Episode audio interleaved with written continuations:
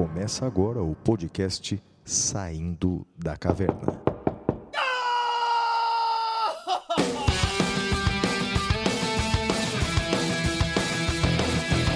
Com Guilherme Madeira, Fala galera, sejam bem-vindos, sejam bem-vindas. Flávio Martins,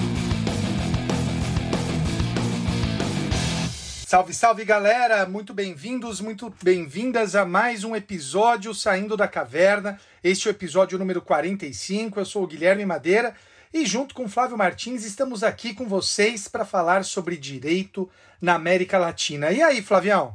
E aí, Madeira, estamos aqui mais uma semana, episódio 45 do Saindo da Caverna. É uma alegria muito grande. Olha, estamos vivos depois de dois, desse ano de 2020, já é um fato a se comemorar. Então, não só está viva a nossa pessoa física, como está viva a nossa pessoa jurídica. Né? O podcast chegou ao número 45. Só temos que agradecer aos nossos ouvintes, e que são muitos, são milhares, não é, Madeira?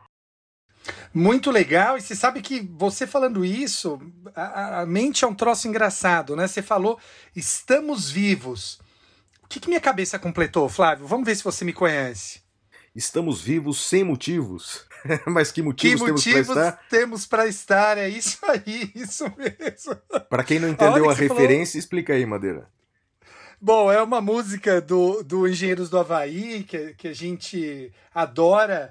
eh, e é óbvio, né? E aí, enquanto você estava falando, eu fiquei pensando, eu falei, porra, mas nós temos todos os motivos do mundo para estar vivo, principalmente para lutar por um mundo melhor, né? Eu acho que, que é isso, cada um eh, eh, a sua maneira, da sua forma, lutando o bom combate. Mas é engraçado como a mente funciona, né?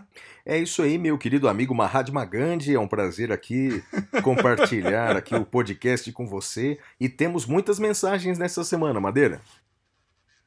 Eh, Flávio, mas antes, como é que o pessoal faz para entrar em contato conosco? Ah, a melhor maneira de mandar a sua mensagem para o Saindo da Caverna é através do nosso e-mail. O e-mail é podcast@professorflaviomartins.com.br. Repita. podcast arroba professorflaviomartins.com.br, mas você pode mandar também suas mensagens pelas redes sociais. Os endereços do Madeira, tanto no Twitter quanto no Instagram, é arroba madeira10. E os meus endereços, tanto no Twitter quanto no Instagram, é arroba siga o Flávio. É isso aí, Madeira. Vamos lá, Flávio. Qual que é a primeira carta que a gente tem? É, a gente não recebeu carta porque a gente está no século XXI, Madeira. Mas o primeiro e-mail que a gente recebeu é do Erivaldo Gonçalves. Ele escreve assim pra gente: Acompanho sempre o podcast de vocês, os parabenizo pelo excelente trabalho. Eu me chamo Erivaldo, tenho 24 anos, sou natural de Tatuí, interior de São Paulo. O episódio sobre aborto foi excelente. Minha pergunta é a seguinte: Estou me formando esse ano em Ciências Contábeis e ano que vem já iniciarei o curso de Direito. Sou apaixonado pelas carreiras da magistratura e a docência. Como posso me preparar para o concurso da magistratura durante a graduação? Madeira, você que é juiz, essa é para você, meu amigo. Como é que faz para se preparar para a magistratura durante a graduação em Direito? O que que você recomenda para o nosso ouvinte Erivaldo Gonçalves? Erivaldo, muito obrigado pela pergunta. Eu, eu acho que é uma pergunta que mu- muita gente faz. A gente tem pessoas que estão começando agora o- o- a faculdade, que nos ouvem, e ainda que você esteja no meio da graduação, vale o que eu vou dizer. O que eu sugiro a você, Erivaldo, é foco em duas coisas durante a graduação: na doutrina e na lei. Então, o que eu sugiro que você faça? A cada semestre, veja a lista da bibliografia indicada pelo seu professor e leia o livro. Leia o livro que está indicado na bibliografia. E, além disso, leia os artigos de lei relativos àquele livro. Eu, aquele tema que você vai estudar. Então, eu acho que com isso você fecha muito bem. E se você tiver um tempinho, também vale a pena você ler o serviço de jurisprudência do STJ e do STF, que é gratuito, é o sistema Push. Uh, você assina e recebe gratuitamente no seu e-mail os informativos. Então, eu recomendo isso, Flávio. E ele dá umas duas dicas culturais aqui, Madeira. Então, primeiro ele indica uma série que é American Crime Story, O Povo contra O.J. Simpson, que tem na Netflix. Você já assistiu, Madeira? Adoro, adoro. Muito boa a série. Inclusive, tem, você inclusive é um dos atores, eu. né? É. Isso, isso. Tem eu na série. Muito boa. É, aquele. Como é que chama aquele ator mesmo que fez o Friends, do, que fez o Ross? David? Swimmer. Como é que chama? David, David- Swimmer. David Swimmer. Exatamente, que é a sua cara. Aliás, é é uma série muito bem feita, né? Ganhou até prêmios, realmente é, é demais. A história do O.J. Simpson é um negócio inacreditável, né? E, Madeira, aí você vai ter que me ajudar, cara, que seu conhecimento nerd é maior do que o meu aqui. Ele indica que a melhor banda do universo é. Como é que pronuncia essa banda aqui, Madeira? Lin... Lina Skinner. Lynyrd Você Skynyrd. conhece. Não conheço, não, Madeira. Você conhece, conhece. Sweet Home Alabama. Ah, é? É. Isso, Sweet Home Alabama é deles. Hum, Sweet Home Alabama. eu sei, mas ele fala que é a melhor banda do universo, Madeira. Ah, Flávio, vamos dar um desconto. Tá bom, tá bom. Mas é a primeira É vez um que eu- eu- jovem, né, tá, Flávio? Tá bom. É jovem. Mas, mas, mas, não, mas, mas olha só o final do e-mail dele. É um negócio surpreendente, Madeira, olha só. Porque ele disse que tá terminando ciências contábeis e vai começar direito. Vai, ele Tá. não faz direito ainda. Agora, olha as perguntas que ele nos reserva aqui, ó. Primeiro uma pra mim e uma pra você. A minha assim, professor Flávio, leio durante as horas vagas o livro de vocês dois. O modo como o senhor Uau. explica o desenvolvimento do constitucionalismo é fenomenal. Aprendi muito com seu livro a respeito, a quest- a- a respeito do, do constitucionalismo abusivo. Observamos que o tema é cada vez mais atual. Ele pergunta: como podemos desenvolver medidas limitativas a essa arma cada vez mais usada? Olhem isso, Madeira. A pergunta do Muito cara, Madeira, boa. sensacional. Parabéns, Animal. Erivaldo. Ele não faz direito e, e já tem, é, é, já, já lê os nossos livros, já faz. Cara, você vai longe, Erivaldo. Olha, tem- eu tenho um, um item no meu livro dizendo é, como combater o constitucionalismo abusivo. É, eu vou ser breve aqui, vou dar uma sugestão apenas. O fortalecimento de organizações, de organismos internacionais, de tribunais internacionais. Uma coisa que temos pouquíssimo aqui na América e já temos mais na Europa, e especialmente a União Europeia. Por exemplo, Madeira, não sei se você sabia, é, a União Europeia agora aprovou uma ajuda econômica para os países da União Europeia para a recuperação da pandemia de cerca de 3 trilhões de euros. Sabia disso, Madeira? Os caras, os caras vão injetar na economia cerca de 3 trilhões de Não sei nem quantos zeros cabe nesse número. Todavia, só vão é, é, é, dar esse auxílio se os países da União Europeia, Europeia é, é, a- assumirem compromissos democráticos. Então, quer dizer, não podem violar países. E adivinha quais dois países da União Europeia se opuseram a essa cláusula, Madeira? Essa é fácil. Quais? Hungria e Polônia, né? Ou oh, seja, meu Deus, por que será? é, a Turquia só não se opôs, Madeira, porque a Turquia não faz parte da União Europeia. se a Turquia fizesse, ela também se oporia. Bem, o fato é o seguinte, então veja como a existência desses organismos internacionais acabam, portanto, condicionando a democracia das nações, não é? Porque veja, se a Turquia, é, perdão, se a Hungria e se a Polônia não aceitar, respeitar a democracia e a separação dos poderes, eles não pegarão uma fatia desses trilhões. Então, portanto, eu entendo, eu acredito muito é, nessa, nesse fortalecimento de tribunais internacionais, de cortes internacionais, é, para que haja uma contenção desse constitucionalismo abusivo. Bem, é, pergunta para você é a seguinte, Madeira. Professor Madeira, o capítulo do seu livro sobre inquérito policial é extremamente didático e elucidativo, um dos melhores do Brasil. Entretanto, como meu foco é magistratura, ao seu ver, qual deve ser o papel do magistrado nos próximos tempos? Nossa, que pergunta difícil. Essa, essa é uma pergunta muito boa e difícil, Erivaldo. Você sabe que é, eu acho que não dá para gente pensar num único magistrado. Né? Eu acho que é, a depender da atuação, da área em que atua o magistrado, o que se espera dele é uma postura, a depender da área que ele atua, o que se espera é outra postura. Tem um, um autor que eu adoro que se chama Mirjan Damaska.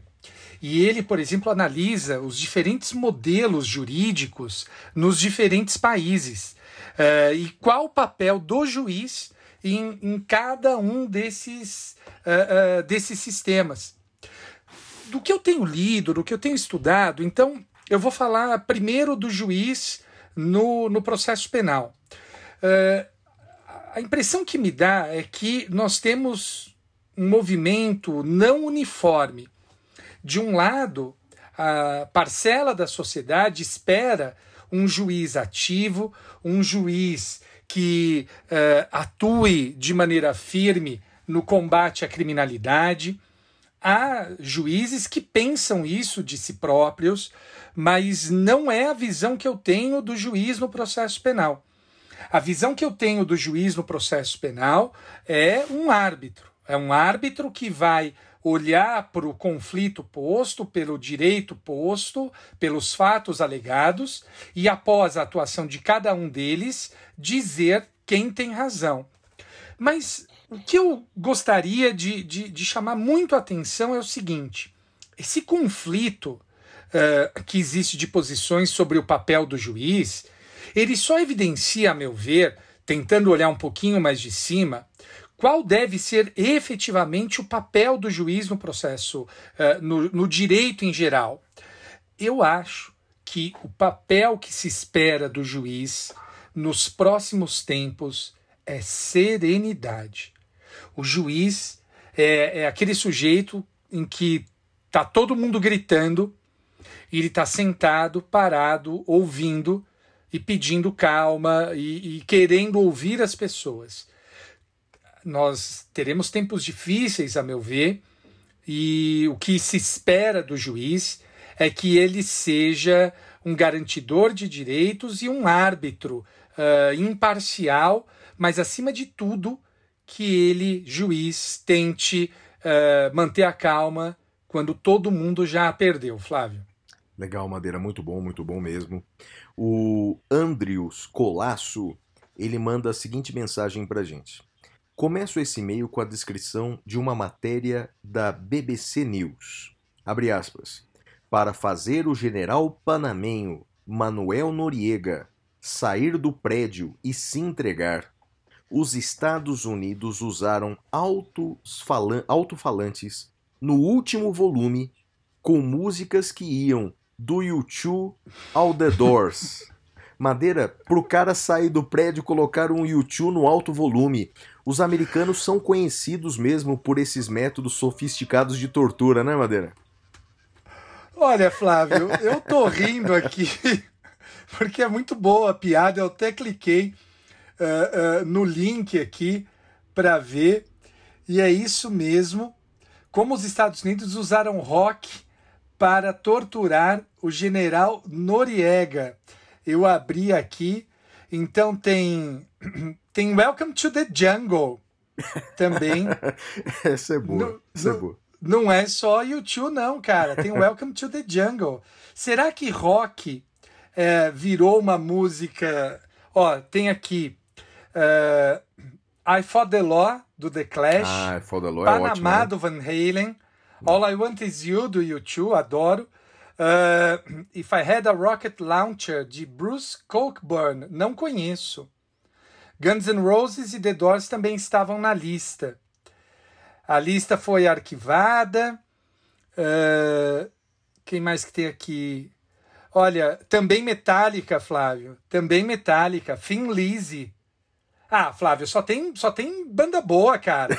Enter Sandman é, do, é que eu acho Metallica. que a questão tá no volume, né? a questão tá no volume. E, Imagina se tocasse Baby Shark no último volume, Flávio. Você conhece Baby Shark? Não, não conheço no Madeira. Como não, Flávio? Baby Shark, tu, tu, tu, tu, Baby ah, Shark. conheço, não? conheço. Não, essa, Claro essa não precisa nem ser no conhece. alto volume, eu já saio correndo. em qualquer volume eu saio correndo madeira. É isso aí. E ele termina dizendo assim: olha, em segundo lugar, ao escutar novamente o episódio 40 do SDC sobre a guerra. Olha que legal, Madeira. Tem pessoas que ouvem mais de uma vez os episódios, né? Isso é muito legal. Cara, eu né? achei demais isso, demais. Ele falou que ficou muito impressionado e pretende fazer monografia sobre o tema e gostaria de indicações de doutrina sobre o assunto. Olha, o, o, o nosso querido amigo aqui, Andrews, eu diria para você que eu tenho no meu, no meu livro, no meu curso de Direito Constitucional, eu tenho um capítulo destinado a esses temas mais eh, ligados às Forças Armadas, à guerra, segurança pública. E lá, com certeza, você vai encontrar nas notas de rodapé autores específicos sobre esse tema da guerra. Mas eu diria que você vai encontrar autores eh, mais no direito internacional sobre a guerra do que no direito constitucional.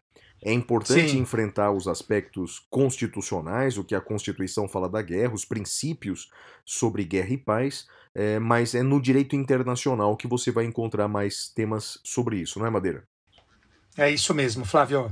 O Danilo Tamashiro escreveu assim pra gente: Olha, sou Danilo Tamashiro, moro em São João da Boa Vista, interior de São Paulo, onde atuo como advogado. Fui aluno dos senhores quando me preparava para a OAB. Confesso que já os admirava, pois são excelentes mestres do ensino, preparam os candidatos com perfeição e ajudam a transformar o sonho em realidade. Aliás, que Deus abençoe os senhores, pois são responsáveis todos os anos por milhares de aprovações, o que resulta em um momento de extrema alegria e felicidade para as pessoas, ficando esse momento marcado para o resto da vida. Ouço os senhores semanalmente e gostaria de parabenizá-los pelo podcast, pois é um sucesso. Acompanho o SDC. é, acompanhando o SDC, aliás, é, SDC teve um aluno que te respondeu por uma postagem que você fez que SDC é uma mensagem subliminar para a sigla Somos Dois Comunistas, não é, Madeira? É verdade, eu achei muito legal. Pois é, acompanhando o SDC, pude enxergar outros ângulos dos senhores, pois só conhecia a versão professor. Passei a admirá-los muito mais, já que descobri o lado humano dos senhores. Conheci os seus gostos, suas opiniões e percebi que os senhores são engraçados. Fiquei muito feliz e emocionado quando Madeira, no episódio 44, apresentou a obra do sociólogo, antropólogo e filósofo Edgar Morin, pois a minha primeira graduação foi em Ciências Sociais. A sociologia e a antropologia nos ensinam muitas coisas, elas possuem a capacidade de abrir nossas mentes, transformar o ser humano e fazê-lo evoluir. Elas nos ensinam como a vida poderia ser mais fácil, mais bela, justa e melhor, mas infelizmente essa área é tão desvalorizada e desconhecida por muitos. O mundo seria totalmente diferente se todos aprendessem a lição do mestre Edgar Morin. Foram belíssimas palavras. Aliás, parabéns, viu, Madeira? A repercussão do episódio anterior foi sensacional. As pessoas adoraram a forma como você expôs a obra do, do autor francês. Foi muito legal e, e para mim foi difícil, né? Difícil sair da, da nossa zona de conforto. Então foi, foi muito legal. Eu gostei também, Flávio. E ele dá dicas culturais aqui, Madeira. Ele diz assim, ó. É, por fim, Não, mas é- com esse, é isso. é, É, escuta essa lá, é por fim, com esse podcast descobri que casei com o Madeira, pois a minha esposa Fernanda adora anime, ou seja, ela é um otaku, ela é também roqueira, assiste todas as séries da Netflix, da Amazon Prime, da Disney Plus, e ela também lê vários livros ao mesmo tempo e gosta de uma cultura trash. Ou seja, Madeira casou com a versão feminina do Guilherme Madeira. E ele pede para mandar um abraço para minha esposa Fernanda, pois ela também ouve o podcast. Fernanda, um abraço para você, tudo de bom aí pro casal, o Danilo e a Fernanda. E ele conclui que a Fernanda não é da área jurídica, ela é formada em cinema, pós-graduada em administração, gestão cultural e em educação. E tem uma residência para idosos. Faço esse relato, pois sei como os senhores gostam de saber do público diferenciado que possuem. Que máximo, Madeira. Um abração aí pro casal Danilo e Fernanda, ambos lá de São João da Boa Vista. Muito legal, né? Muito legal, forte abraço a todos e recomendo, parceiro, que você veja os animes com a sua esposa, ah, peça para ela te, te indicar, te introduzir nesse mundo que é muito legal. Recebemos também uma mensagem do Roberto Barreto, que é advogado em Barra do Piraí. É, segundo ele, muito devido à ajuda de vocês. Sou advogado, pois fui aluno do Damásio para a prova da UAB, depois de ter ficado cinco anos afastado do mundo acadêmico do direito. Foi aluno também da segunda fase em Direito Empresarial da professora Elizabeth Vido, que também já vi fazendo intervenções do podcast e por quem, junto com todos os outros professores, eh, também nuto um grande carinho pela ajuda na caminhada até a conquista da UAB. Atualmente está terminando a pós-graduação em Direito Constitucional, coordenada por mim lá no Damásio, e gostaria de externar aqui o meu profundo orgulho por ser aluno do curso cujo professor e coordenador está na lista dos detratores desse governo e gostaria de parabenizá-los pelo podcast, porque ele realmente é muito bom. Confesso que ouvi o primeiro episódio no tempo do seu lançamento, mas naquele tempo ainda não tinha o hábito de ouvir podcasts. Mas agora, especialmente depois que peguei o hábito das corridas, ainda chegaria um dia, quem sabe, no patamar do Madeira, a meia maratona já consegui, passei a ouvir mais pelo que estou ouvindo todos os episódios, dos mais recentes aos mais antigos. Gostaria então de sugerir um quadro com direito à vinheta, somente para leitura dos e-mails dos ouvintes com vocês. Aliás, para o ano que vem tem muitas novidades, não é, Madeira? Inclusive novos blocos no nosso programa, né? Temos que mudar, né? Temos que caminhar sempre à frente, não é? Sim, sim, no, teremos novos blocos no ano que vem e talvez a gente avise, dê uma palhinha no último episódio do ano, né, Flávio? É isso aí, no episódio do ano, um episódio diferente. Já, já pode divulgar o nome do episódio, Madeira? Ah, acho que sim, acho que sim. Pode, pode falar, Flávio. Qual que vai ser? A Batalha dos Nerds. A Batalha dos Nerds. Vamos fazer aqui. Na verdade, é uma inspiração naquele episódio, A Batalha dos Bastardos, que talvez tenha sido o episódio mais famoso do Game of Thrones, não é? Vamos fazer aqui uma Batalha dos Nerds. Vai ser um episódio diferente, mais leve, no finalzinho do ano, né? O último episódio do ano, só pra gente mostrar realmente a diferença é, é, dos gostos culturais envolvendo os dois apresentadores desse programa. Por exemplo, qual a melhor banda de rock de todos os tempos? Qual, qual, qual é a melhor banda, Beatles ou Rolling Stones? E outras discussões dessa nerdologia nós vamos fazer, não é, Madeira? É isso aí, Flavião. E ele termina dizendo assim, ó, é, sugiro também a hashtag nas redes sociais, manda um beijo pra gente, Xuxa, ou algo nesse sentido, para ver se ela manda um beijo para os nossos ouvintes. Seria legal, não é, Madeira? Um, um, beijo da Xuxa no final do ano, não é? Mas eu acho que é difícil, Pô, ela deve ter legal. outras coisas para fazer, não é mais importante, não é? Vamos, vamos pensar na campanha, manda beijo pra gente. Vamos, vamos pensar. vamos, vamos pensar. pensar. E ele dá aqui umas dicas é, é, finais aqui, Madeira. Imagino que o filme sobre o Mujica, ao qual Madeira não se lembrou o nome, tenha sido Uma Noite de 12 Anos, que está disponível é na Netflix, não é? A ideia do repita foi ótima. Ele fala que uva passa não, ketchup na pizza sim. Pô, como assim, Madeira? O cara defende ketchup na pizza, cara. Não, não. Que, que... Quem defende ketchup na pizza não vai ser vacinado aqui em São Paulo, Flávio. e, ele, e ele dá as últimas dicas culturais aqui: filmes é, Caminhos Violentos, Laranja Mecânica e Beleza Americana. E aí, Madeira, desses filmes aqui, qual que você conhece? os três? Só não, eu não conheço Caminhos Violentos, também Flávio. Não. Você conhece? Não, também não. Também não. Posso falar uma coisa aqui que você vai, você vai ficar bravo comigo? Eu não gosto ah, de Laranja Mecânica. Eu não gosto de Laranja Mecânica. Você gosta? É violento, né, cara? Ah, eu não gosto. Eu não acho tão genial quanto falam, não. Eu acho que é ah, superestimado. Tá, tá. Tá, genial somos nós. Tá. tá. E, e, e, ele também é, fala de filmes que não são de Hollywood, como Relatos Selvagens, o, o argentino. Muito bom. Esse eu também Adoro. gosto, também gosto. Milagre da Cela 7. Não, esse eu só, só assisti 10 minutos, Madeira.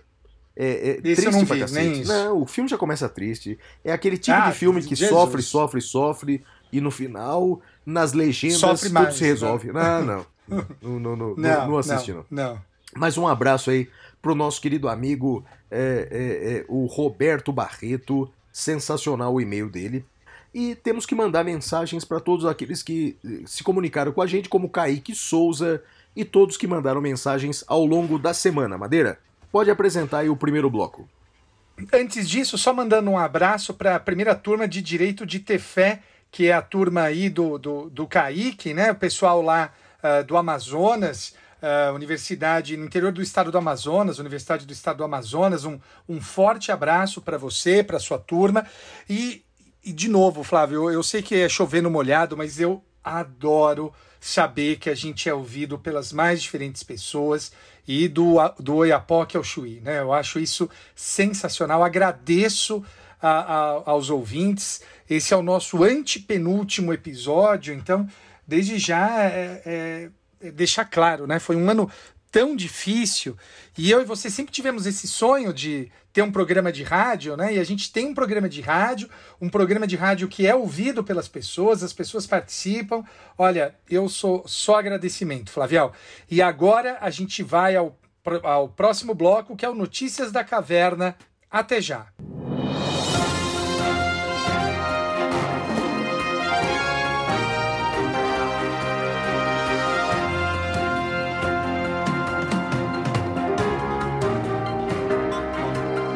Notícias da Caverna. Bem, Madeira, a primeira notícia da caverna que eu separei tem a ver com a vacina, tem a ver com a vacinação. Bem, é, como todos os nossos ouvintes sabem, o mundo inteiro está se movimentando, os estados estão todos se movimentando em busca de um processo de vacinação mais célere. Isso é, é um ato bastante complexo que é, importa numa série de fatores, como a fabricação e importação de insumos para vacinação, como seringas, é, por exemplo, a própria fabricação da vacinação em si, das vacinas em si, pelo, pelos laboratórios, a aprovação dessas vacinas pelos órgãos regulatórios, de fiscalização dos países, é, e aí o processo de vacinação em si. No mundo ocidental, a vacinação, como a gente mencionou no episódio anterior, começou na Inglaterra com a vacina da Pfizer e da BioNTech.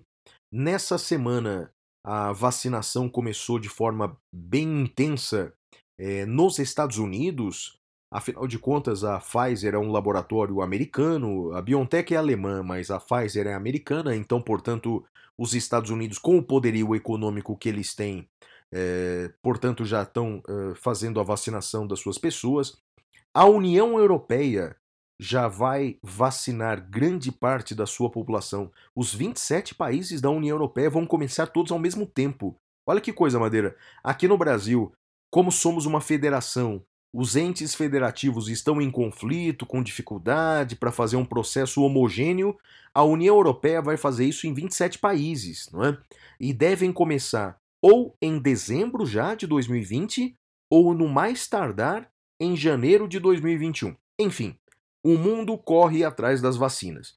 Diante desse cenário, o presidente da República, Jair Bolsonaro, afirmou essa semana que pretende inserir na medida provisória sobre a vacinação a exigência de um termo de responsabilidade a ser assinado por cada pessoa que vai se vacinar.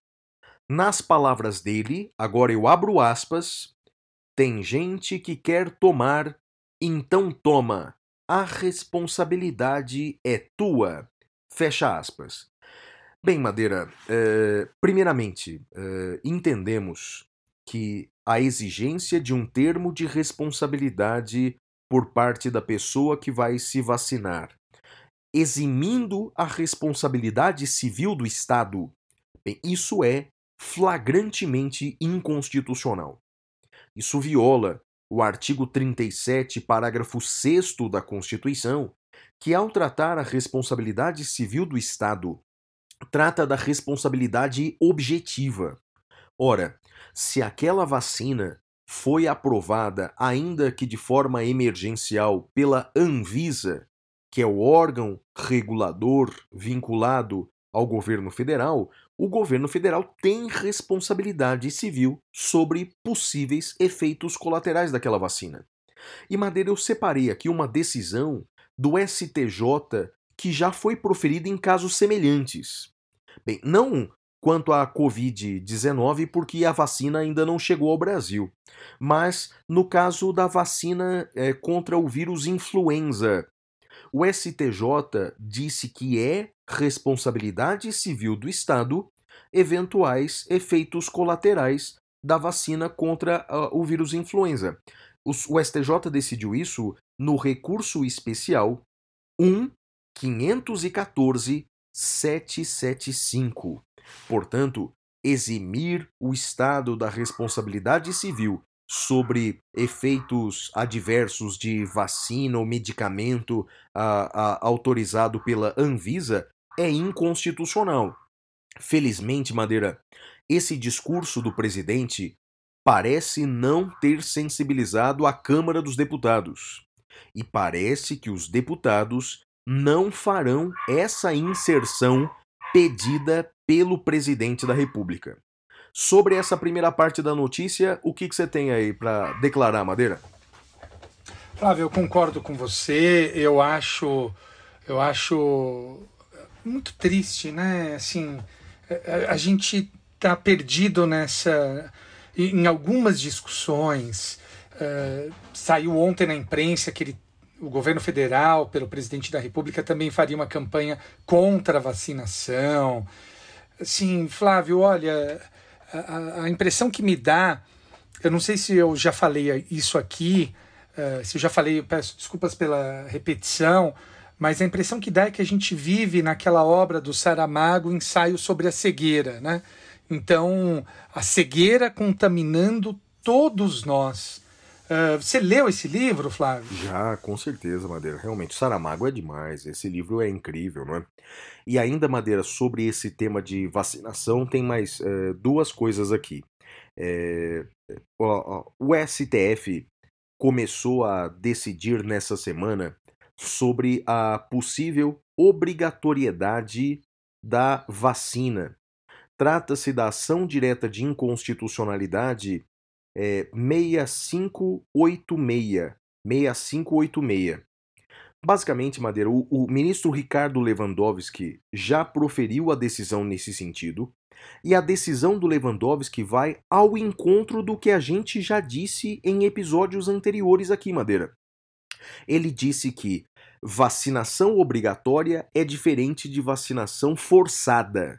Ou seja, ninguém vai ser agarrado pelos braços e levado para um hospital para ser vacinado.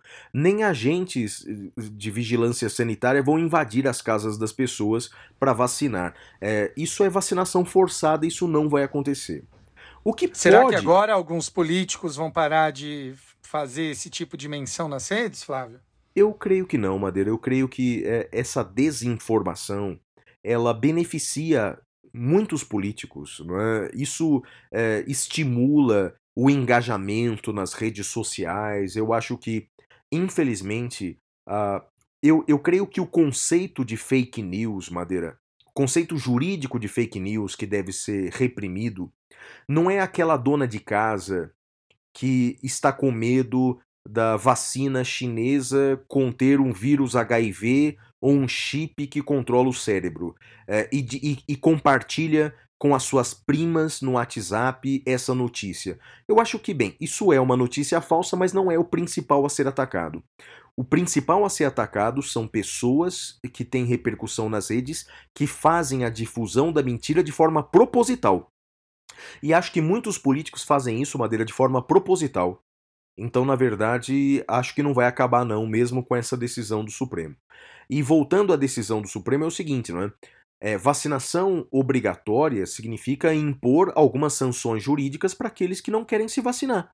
Como, por exemplo, a proibição de pegar voos uh, domésticos ou internacionais, a proibição de frequentar certos lugares com aglomerações, a proibição, por exemplo, de ser beneficiado de programas assistenciais do governo uh, e assim por diante, a, a proibição de tirar passaporte, como é o que acontece, por exemplo, com quem não vota. O voto também é obrigatório, se você não vota, você não pode tirar passaporte. É, o Supremo, o Lewandowski, né, que já votou, decidiu que o Estado pode é, considerar a vacinação obrigatória, não forçada, como eu disse, né, obrigatória, com essas consequências jurídicas, e disse mais: é, que como é, legislar sobre matéria de saúde é competência concorrente é, da União e dos Estados, podem os Estados legislar sobre isso. Aliás, é uma coisa que eu já tinha comentado em episódio anterior, concordo com o Lewandowski, é a, no, é a minha posição também. É a sua, Madeira? É a minha também, a gente já, já havia conversado sobre isso em outro episódio, concordo plenamente, Flávio, plenamente. E você tem mais um aspecto para falar dessa notícia, não tem? É, o último aspecto, Madeira. É, o governo federal ele divulgou ontem e tem aí disponível na internet o Plano Nacional de Vacinação. E tem uma coisa que está me preocupando bastante, Madeira. O próprio governo federal, com base em estudos científicos, é, disse que a pandemia no Brasil só vai acabar se pelo menos 60%, de 60% a 70% da população brasileira for vacinada. Então, na verdade, a, o vírus só vai parar de circular no Brasil, segundo dados científicos, se 60% a 70% do povo brasileiro for vacinado. E qual a minha preocupação, Madeira? Bem, pesquisas divulgadas essa semana já disseram que 78% do povo brasileiro não vai se vacinar. E essa pesquisa foi feita antes do presidente da República dizer que ele próprio não quer se vacinar. 78%, então, dizer... Flávio, você tem certeza desse número? Sim, Madeira, 22% não quer se vacinar. Ah, 22% não quer se vacinar. Isso, então quer dizer que 78% quer se vacinar. Sim, sim, sim. É que eu... 22% não ah, quer. tá, tá. E veja que a gente precisa de 70%, ou seja, a gente só tem 8% de folga, Madeira. E isso, repito, antes do presidente da República dizer que ele próprio não vai se vacinar. Eu tenho certeza que muitas pessoas vão uh, se influenciar pelas declarações do presidente. Em outras palavras, Madeira, eu tenho medo da pandemia não acabar no Brasil. Acabar no mundo inteiro, mas não acabar no Brasil. E isso vai fazer com que sejamos finalmente aquilo que o, o ministro Ernesto Araújo queria. Nós vamos nos tornar párias Uhum. Teremos inclusive dificuldade de viajar para outros países, Madeira, porque a pandemia vai continuar no Brasil e não no resto do mundo. Eu tenho medo disso. Para aqueles que tiverem dinheiro eh, para viajar, né? Porque o dólar está cinco reais, o euro está sete. Uh, para aqueles que tiverem dinheiro para viajar, uh, acho que talvez não serão bem recebidos, né, Flávio? Acho que esse, esse é um ponto. Uh, mas além, além disso, Uh, eu destaco isso, esse caráter da vacina, da necessidade de que todos se vacinem, ou de ampla margem de pessoas se vacinem, ele é muito importante. Flávio, eu estava conversando com a minha vizinha, eu já mencionei uh, sobre ela aqui. Ela é aposentada do Butantan e ela me falou: o sarampo está voltando ao Brasil porque as pessoas não estão se vacinando. Então, nós precisamos ter uh, um, um, uma massa de pessoas vacinadas para que a doença não circule. Se nós não tivermos essa massa, a doença vai circular. E mesmo você que se vacinou pode vir a ter a doença, ainda que em grau mais leve, mas você pode ter. Então a gente precisa estimular todas as pessoas a que se vacinem, Flávio. Concordo com você plenamente, Madeira. E qual que é a sua primeira notícia da caverna? Flávio, a minha primeira notícia é, é, é uma notícia interessante e triste por um aspecto. Uh, é uma notícia que foi decidida pelo STJ pela segunda sessão no dia 16 de dezembro de 2020. O que, que acontece? Responsabilidade da concessionária por assédio no transporte público. Você sabe que esse é um tema triste, evidentemente, mas ele é muito interessante do ponto de vista jurídico. Pelo menos na cidade de São Paulo, e eu falo daqui porque é a minha realidade, uh, mulheres são constantemente vítimas de assédio uh, no metrô. E o que que, o que, que acontece? Uh, no, no meu. Eu, eu peguei um caso que uh, a mulher entrou com uma ação contra, uh, acho que foi a CPTM, não foi o metrô, foi de trem, salvo engano. E o que, que acontecia? Essa, essa mulher alegava que ela estava sentada no vagão e o sujeito se masturbou e ejaculou no pescoço dela ou, ou na cara dela, alguma coisa nesse sentido. Eu lembro que, num primeiro momento, eu achei estranho a, a, a, alegação dela, porque era num horário de pico, e eu falei, poxa, mas ninguém viu. Conversei com uma amiga minha juíza e ela me disse o seguinte: não, Madeira, é super comum. Os caras ficam no metrô, no, no trem, é, com a calça sem bolso, eles estão sem, sem cueca, o zíper aberto e uma blusa larga por fora, e eles se masturbam e, e não dá para perceber. Essa minha amiga juíza criminal, ela falou: Eu tenho um, um cara na minha vara acusado desse tipo de crime. Pois bem, quando eu fui julgar, os fatos não eram negados pela, pela ré e a discussão era: tem ou não responsabilidade jurídica a concessionária por isso? Flávio, eu julguei procedente, mandei indenizar, disse que uh, uh, disse que a, a uh, que a que a a responsabilidade era clara e condenei. No entanto, esse era um tema super sensível, né, super delicado, e ele era dividido na jurisprudência.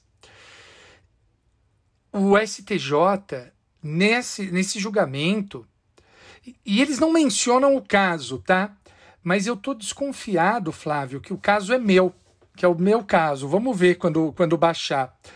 O STJ entendeu que se trata de um caso fortuito externo e que, portanto, rompe uh, o nexo de causalidade e, portanto, não há responsabilidade da uh, concessionária. Então, uh, eu discordo dessa visão do STJ e eu entendo que a concessionária deve ser punida. Só que tem uma coisa, Flávio. Uh, na forma como eu entendo o direito, eu acho que a gente precisa de estabilidade. E o fato é que isso foi pacificado no STJ. Eh, eu já passei uma determinação para o meu gabinete, a gente já alterou uh, os modelos e agora não tem mais como. Né? Uma vez pacificada a questão, partir de agora eu vou julgar improcedente, vou mudar meu entendimento, porque é isso, né? Assim, é, acho que o juiz ele não pode, ele tem um papel também na pacificação das demandas. E isso foi pacificado pela, pela segunda turma. Não adianta eu só seguir a jurisprudência quando eu concordo com ela. Aí é fácil, né? Mas eu também tenho que seguir a jurisprudência que se pacifica quando eu discordo dela. Uh, você já chegou a refletir sobre esse tema? Não, Madeira, não, é, mas que tema sensível, não é? Que tema sensível e que tema complexo, rapaz. Eu pretendo, prefiro dar uma de Glória Pires, não é? Dizer, como é que é, como é, que é a frase dela mesmo? Prefiro não opinar? Exato, exato.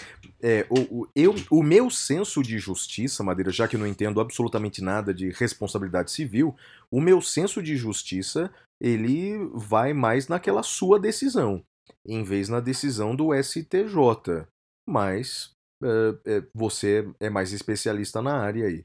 Eu só, só, só sinto, sob o aspecto social, de que a mulher, em, em grande parte do mundo, mas especialmente no Brasil, ainda tenha, tenha essa dificuldade, tenha receio até de, de, de, de entrar num transporte público. Isso é, é lamentável. Como civilização, é, é algo realmente a, a, a, se lamentar demais, né, Madeira? E me diga uma coisa, Flávio, e se você fosse juiz, você faria como eu também? Seguiria o posicionamento do STJ, já que eu foi pacificado ou não? Mesmo então, contra o seu entendimento? Então, nesse ponto, nesse ponto eu discordo de você. É. Eu, eu não, eu não, eu, eu, eu não manteria. Porque, veja, é, quando a lei ela entende é, que as decisões elas são vinculantes, é? e, e, e, há um processo legislativo cada vez maior de se tornar as decisões dos tribunais superiores é, obrigatórias nas instâncias inferiores, eu entendo que aí o, o, juiz ele não tem a menor possibilidade de discordar, por exemplo, de uma decisão com efeito vinculante do STF. Agora, quando as decisões não têm efeito vinculante, eu entendo que o juiz ele pode é, julgar a sua maneira, até porque, Madeira, a, a, a, jurisprudência, a, as decisões vindas de, de baixo, elas podem mudar a jurisprudência de tribunais superiores. Então eu, eu manteria a convicção. Eu mudaria algumas ideias suas, como por exemplo do YouTube. Isso, isso eu mudaria. Mas a, essa convicção da responsabilidade civil no transporte público eu manteria, Madeira. É, mas eu, eu, eu entendo o que você está dizendo, mas eu acho que a gente também tem que, tem que estabilizar as coisas, porque senão, Flávio, eu forço as pessoas a irem até o STJ, né? É, é, é, um, é um gasto de dinheiro Sim, é público, é do tempo não, dos servidores, do tempo é dos. É muito difícil. Né? Então... é, uma, é uma solução muito difícil, né? É como diria o Vicente Mateus, é uma faca de dois legumes, né? Tem, tem os dois lados e você tem que ter a, a, a ponderação, e esse seu lado é absolutamente respeitável. O seu ponto de vista é, é no, no, como como responsabilidade pública, como gasto público, como pacificação da jurisprudência, sem dúvida alguma tem, tem os seus méritos. Madeira. Posso partir para minha notícia ou não? Bora lá. Polêmica, hein, Madeira? Polêmica. Nessa semana, o ministro do STF, Edson Fachin, suspendeu liminarmente a Resolução Federal número 126, que zerou a alíquota do imposto de importação de pistolas e revólveres. A decisão foi proferida liminarmente no curso da ADPF 722, com fundamento no artigo 5 parágrafo 1 da Lei 9882 de 99, é a lei da ADPF. Ela permite a concessão de medida liminar, mas uh, afirma que essa decisão fica condicionada à manifestação posterior do Tribunal Pleno. É o que vai acontecer. Então, o ministro Edson Fachin suspendeu liminarmente essa resolução que zerava a alíquota de importação de pistolas e revólveres, e agora o pleno do STF vai se manifestar sobre isso. Provavelmente, Madeira, só no ano que vem, porque eles vão entrar em recesso eh, nos próximos dias. Um dos fundamentos do ministro Edson Fachin foi o famoso princípio da proporcionalidade, Segundo ele, de um lado da balança está a liberdade eh, econômica, liberdade de ah, interferência na atividade econômica por parte do Estado e o direito de autodefesa das pessoas andarem armadas ou terem armas em casa. Mas do outro lado da balança está a vida, está a segurança. Segundo ele, essa medida só seria justificada se houvesse uma situação fática excepcional a justificá-la e, segundo ele, não há. Bem, Madeira, vou dar a minha opinião sobre isso e creio que vamos concordar, raramente concordamos nesse assunto aí de interferência do judiciário. É, eu entendo equivocada essa decisão do ministro Edson Fachin. Bem, primeiramente, eu discordo dessa política pública governamental de zerar impostos de importação de pistolas e revólveres e, por exemplo, manter a alíquota de importação de instrumentos musicais em 60%. Quer dizer, se eu quiser importar um violão, eu pago uma alíquota de 60%, mas se eu importar uma pistola, a alíquota de importação é de 0%. Isso mostra o descaso que nós temos com a cultura e o apreço que nós temos pela barbárie. Quer dizer, eu, portanto, discordo veementemente dessa política pública, mas eu entendo que o governo federal tem o direito de implantar o seu plano de governo. Bem, poucas foram as propostas apresentadas pelo eh, então candidato a presidente da República Jair Bolsonaro. Foram poucas as propostas concretas. Essa foi uma delas. Ampliar o uso, o emprego, a venda de armas no Brasil. Então, portanto, não cabe ao Poder Judiciário escolher qual a melhor política pública. Se não há uma clara violação da Constituição e das leis, o governo tem o direito de colocar em, em, em, prática o seu plano de governo, suas políticas públicas, por mais que muitos discordem delas, como eu. Então, acho que nesse caso houve uma interferência indevida do judiciário é, no executivo. Creio que você concorda, não, Madeira? Flávio, uh, eu concordo com você em, em tudo que você falou. Discordamos da opção política do presidente da República de fazer isso com as armas. Uh, nós achamos isso errado, muito embora quem votou, né, votou sabendo desse projeto, votou apoiando esse tipo de coisa. Então, quem elegeu o presidente da República uh, apoia esse tipo de, de medida porque votou nesse projeto. Uh, e também concordo com você quando você diz que não cabe ao judiciário tomar essa decisão. Dizem que havia um ministro da Suprema Corte norte-americana, salvo engano, acho que era o Scalia, mas eu, eu posso estar enganado, em que, e que ele teria um carimbo, e nesse carimbo estaria escrito assim: stupid but constitutional. Né? Eu acho que, que, que vale isso. Né? É uma decisão não muito esperta, mas é uma decisão constitucional. Acho que não cabe ao Poder Judiciário fazer essa intervenção, Flávio. Concordamos, Madeira, concordamos. Qual sua próxima notícia? Minha próxima notícia é, é, é, é uma da, das séries de notícias que eu tenho trazido aqui sobre prisão preventiva.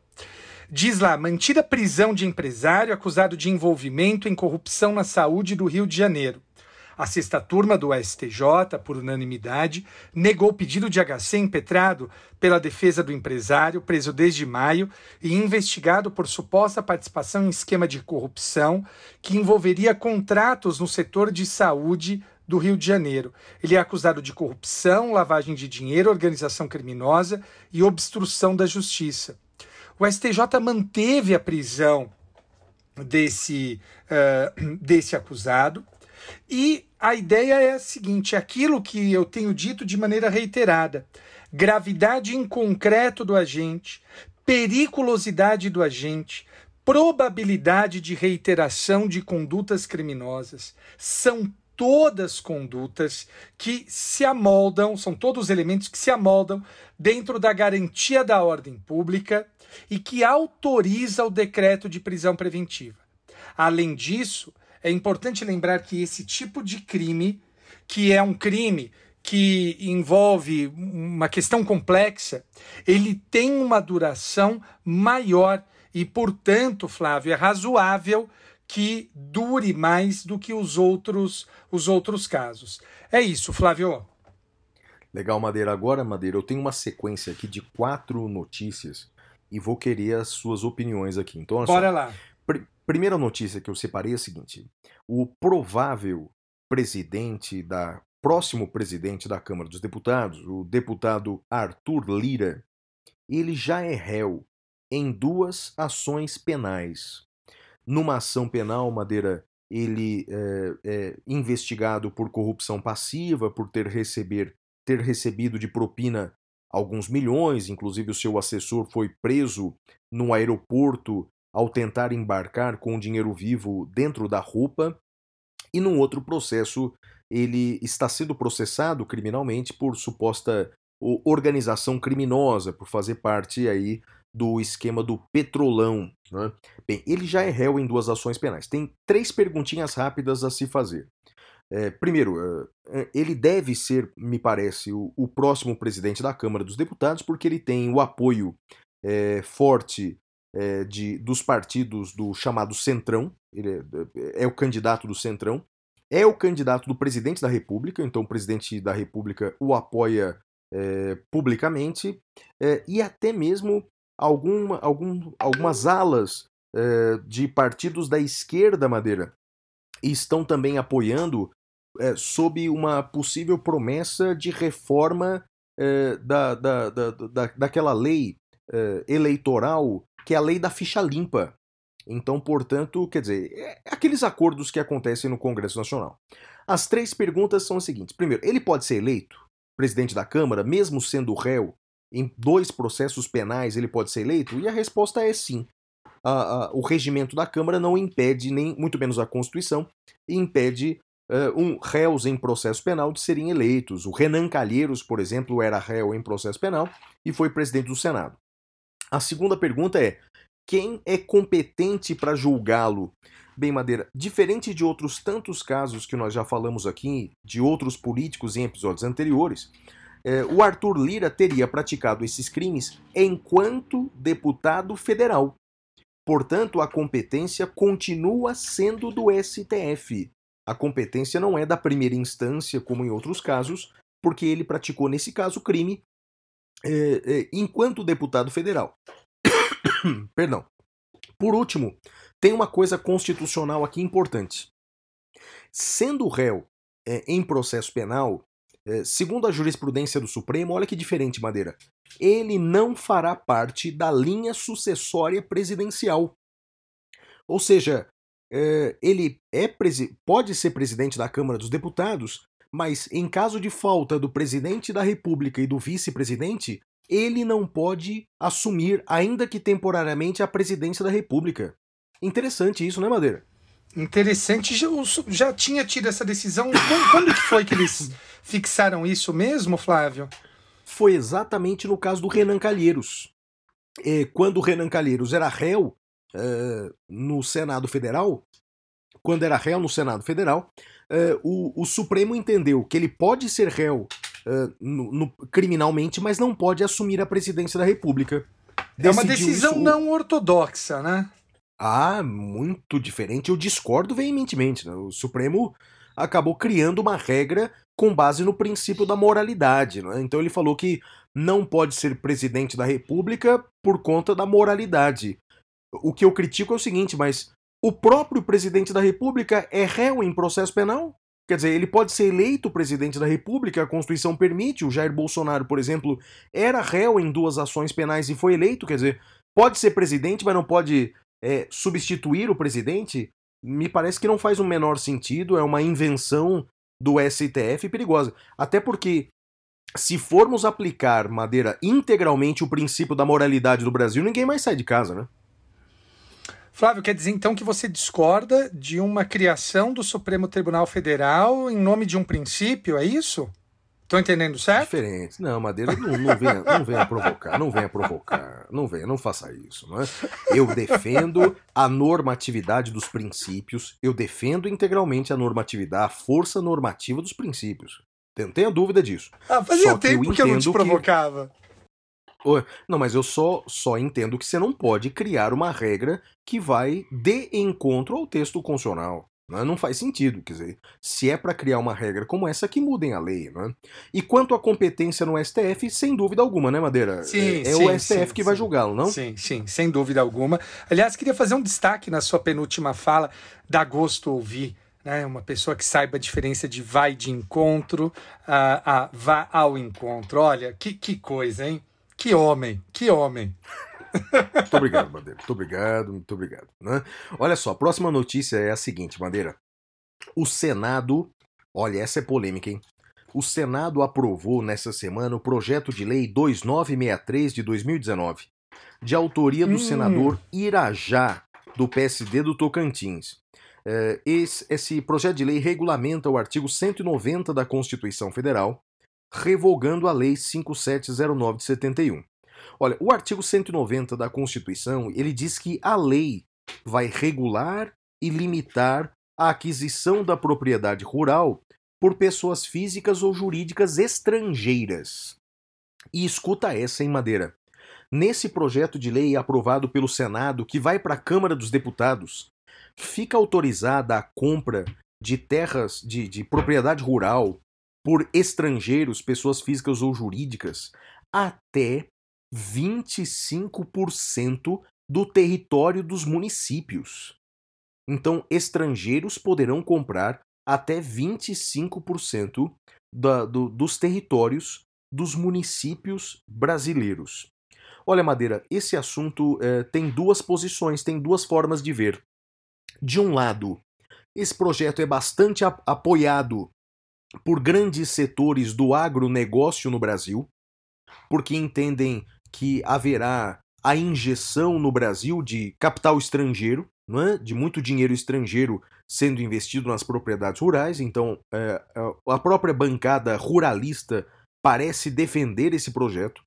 O problema, Madeira, e aí o, o motivo pelo qual eu sou contrário a esse projeto, né? não vejo inconstitucionalidade, não vejo inconstitucionalidade, mas vejo uma irrazoabilidade no seguinte: duas coisas. Isso coloca em risco a segurança alimentar no Brasil, você imagine, é, então, portanto, a, a, a, os alimentos nas mãos de pessoas físicas ou jurídicas estrangeiras, o risco que isso tem, portanto, para nossa segurança alimentar, para o preço dos alimentos uh, e, e, mais, Madeira, é, o preço da, da, das próprias propriedades rurais. Isso vai é, sacrificar demais o pequeno proprietário rural. É, é, é, vai a, a, aquisição da pequena propriedade vai ser ainda um sonho ainda mais inatingível. Então acho que é, esse projeto beneficia os mais ricos e prejudica os mais pobres, aliás, como é comum no Brasil, não é? esse projeto foi aprovado pelo Senado e foi para a Câmara dos Deputados. Madeira, ouviu falar dele não? Eu vi por você, Flávio. Eu vi por você. Você sabe que eu tive que me debruçar num caso sobre esse artigo 190. É, um, determinadas pessoas fizeram um, uma hipoteca da, da sua fazenda. Ricos fazendeiros, tá? Não, não é pequeno proprietário. Rico fazendeiro uh, fez a hipoteca de sua fazenda, não pagou, só que é um banco estrangeiro.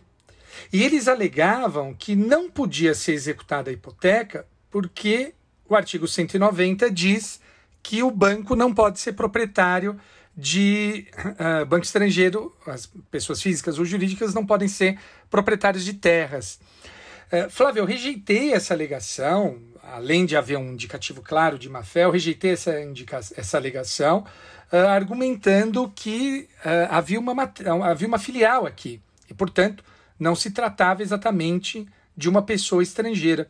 Salvo engano, o tribunal manteve a minha decisão, uh, mas é um tema que eu não, não tinha pensado ainda pela, pela ótica que você nos apresenta. Eu vou bancar a Glória Pires e prefiro não opinar. Uh, em princípio, também não acho que haja inconstitucionalidade, mas prefiro ler mais sobre o tema. Flávio. Ok, Madeira, a próxima notícia é a seguinte: o STJ essa semana autorizou a abertura de inquérito policial contra o desembargador Eduardo Almeida Prado Rocha de Siqueira é, por ter humilhado um guarda municipal na cidade de Santos. Ele vai ser investigado por crime de abuso de autoridade e infração de medida sanitária. Já comentamos sobre esse episódio, é, sobre esse tema em episódio anterior, de fato, se negar a cumprir a lei, é, afirmando ser uh, uma autoridade pública, configura crime de abuso de autoridade, isso está expresso na lei de abuso de autoridade, sem contar que se recusar a cumprir uma medida sanitária em tempos de pandemia está no Código Penal.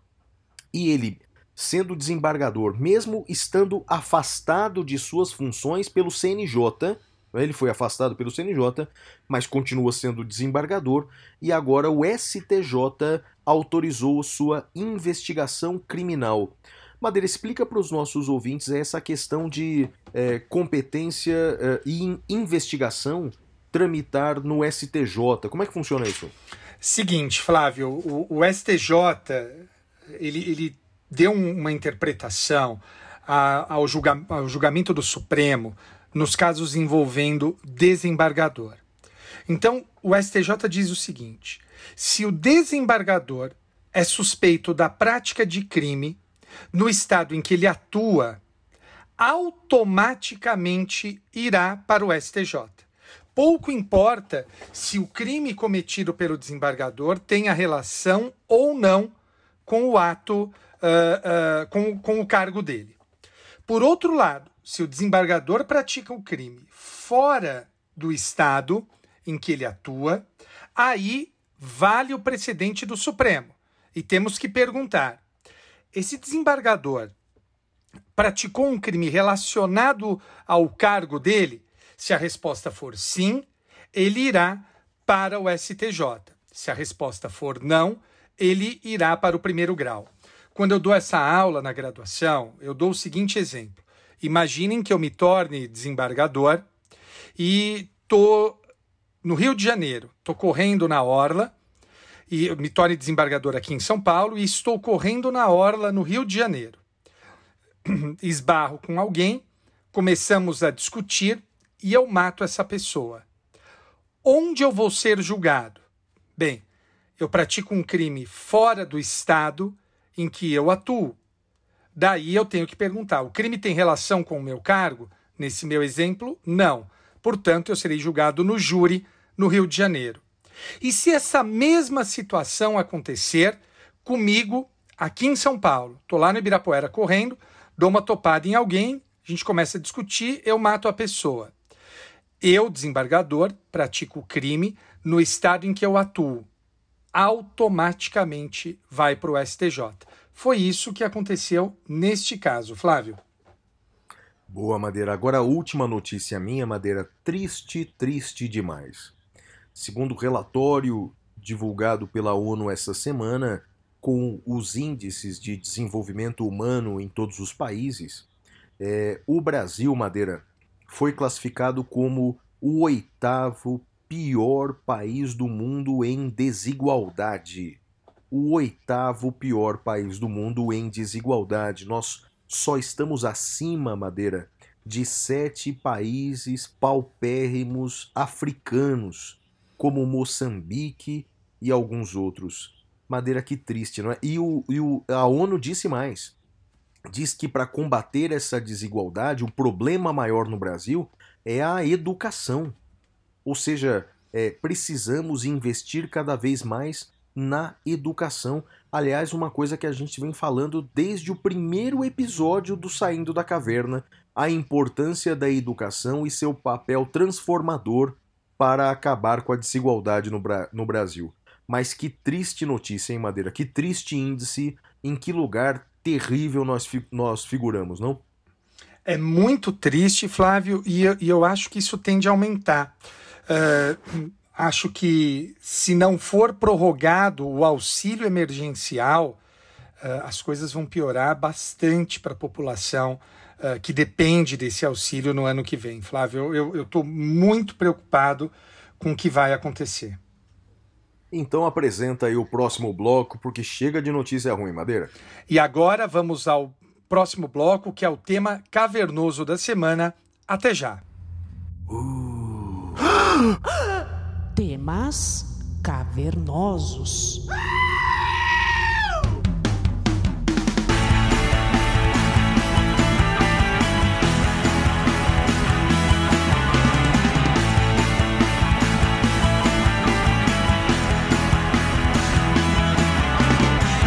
Bem, Madeira, nessa semana, o tema cavernoso é um tanto diferente.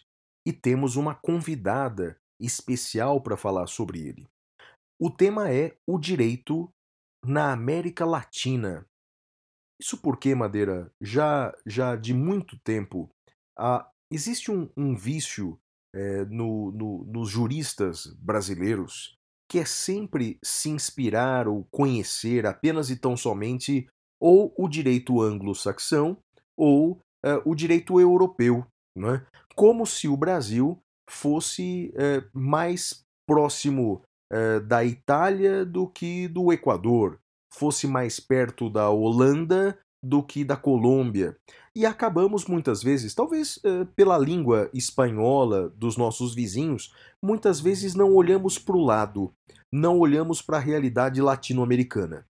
Mas tem uma jurista, Madeira, que é brilhante, renomada nacionalmente e internacionalmente, que, para nossa alegria, é ouvinte do Saindo da Caverna. É a doutora Olivia Ricarte, que além de ser jurista, especialista na área do direito constitucional, ela já foi madeira por conta dos seus estudos latino-americanos. Ela já foi condecorada com prêmios de honra ao mérito acadêmico em Sevilha, na Espanha, Bari, na Itália, Porto, em Portugal, e recentemente condecorada com a medalha de mérito pela contribuição às ciências jurídicas Cesare Beccaria em Milão, na Itália. Uau. E olha que honra, e olha que honra, contamos com a presença ilustre hoje no nosso podcast da doutora Olivia Ricarte, que falará para a gente sobre o direito, a democracia e a política na América Latina. Então, Madeira, teremos agora uma aula sobre o direito na América Latina. Sensacional, não é? Muito bacana. Vamos lá, tô ansioso para ouvir. Olivia, a palavra é sua. Olá, pessoal do Saindo da Caverna! Eu sou Olivia Ricarte, especialista em Direito Constitucional e, assim como vocês, sou ouvinte raiz aqui do podcast. Eu ouvi todas as edições e sou bem fã dos apresentadores, viu? Inclusive, assim como muitos de vocês, eu estudei e ainda estudo com base nos ensinamentos deles. Então, quem está falando aqui hoje é uma jurista que, sim, já é formada há alguns aninhos, não vou falar a minha idade, não sou obrigada, mas que se identifica muito com quem está ouvindo aí o podcast agora, está estudando, está batalhando pelo seu lugar ao sol, seja para passar na UAB e advogar, eu já fui advogada, e queria mandar um beijo para os meus amigos queridos da OAB, seja para prestar um concurso público. Hoje eu sou servidora pública efetiva dos quadros do Tribunal de Justiça de Roraima, então um beijo para os meus colegas também, seja para lecionar né, e ter a profissão mais importante do mundo, que é ser professor. Sem ela, nenhuma outra existe, na verdade.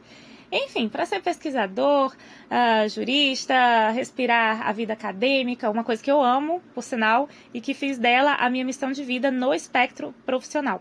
E quando eu digo, gente, que que eu tomei para mim né, missão é, na minha vida profissional, ser jurista, eu digo que desde a universidade eu sempre gostei de pesquisar e sempre gostei de conversar sobre as coisas do mundo. Eu fui bolsista de programas de iniciação científica, participei de grupos de estudo e assim tem sido durante toda a minha jornada. Então, pessoal, sempre fui estudante e pretendo ficar velhinha sendo estudante também. E aí o que eu quero dizer com isso tudo é que eu não estou aqui para ensinar nada para vocês. Eu estou aqui para a gente refletir junto sobre o tema que a gente vai conversar hoje.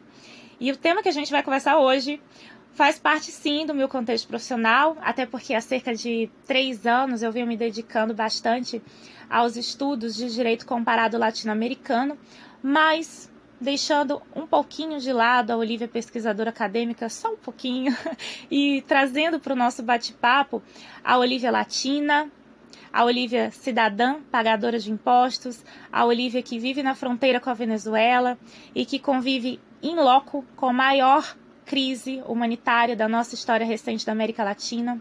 A Olivia que tem medo da violência nas ruas, do crime organizado, do tráfico de drogas, da Olivia que vê a diferença brutal da qualidade de vida das pessoas, né, que são separadas por classes sociais. Essa Olivia que é igual a você que está ouvindo o podcast agora, essa Olivia te chama para reflexão a partir de agora sobre direito, política e democracia na América Latina. E quando a gente pensa é, em América Latina, todos esses problemas que eu acabei de dar como exemplo e outros tantos mais vêm automaticamente na nossa cabeça, né? E se a gente não disser que se trata de um brasileiro falando, né? Se eu não falar, olha, a Olivia, que mora em Roraima, Brasil, que está falando isso, fica até difícil identificar de qual país se tratava, afinal de contas. Vocês concordam? Então eu pergunto para vocês: existe comprovação maior do que essa de que a gente tem sim um padrão latino-americano de sociedade? Talvez, amigos, isso eu quero que a gente reflita junto, é, seja resultado do nosso processo de colonização, que foi igual, mesmo que divididos aí entre Espanha e Portugal, mas ele foi é, igual, né? Ele obedeceu um padrão primordialmente de exploração e não de povoamento e de incentivo de produção local, como ocorreu em outros lugares. Talvez seja fruto da falta de interesse em investir nas colônias, né, impulsionando o desenvolvimento independente delas. Talvez seja resultado da luta bastante árdua para conseguir essa independência, que muitas vezes se deu ali na raça mesmo, né, sem planejamento, sem uma estrutura de futuro. É, muitas vezes a tal independência aconteceu só no papel mesmo. Enfim, talvez seja uh, essa falta de interesse, né? Talvez essa falta de interesse, é, que foi um dia da metrópole, talvez ela tenha se estendido por outras formas de governo que vieram depois. E muitas e muitas correntes, a partir daí, foram aprisionando mais e mais, de várias maneiras, até mesmo invisíveis, o povo da América Latina. E a essa altura, a gente já não pode mais separar o povo da América Latina em nichos étnicos, já que o, o latino, né, numa tentativa de acepção, é, é mestiço, gente. O latino é mestiço.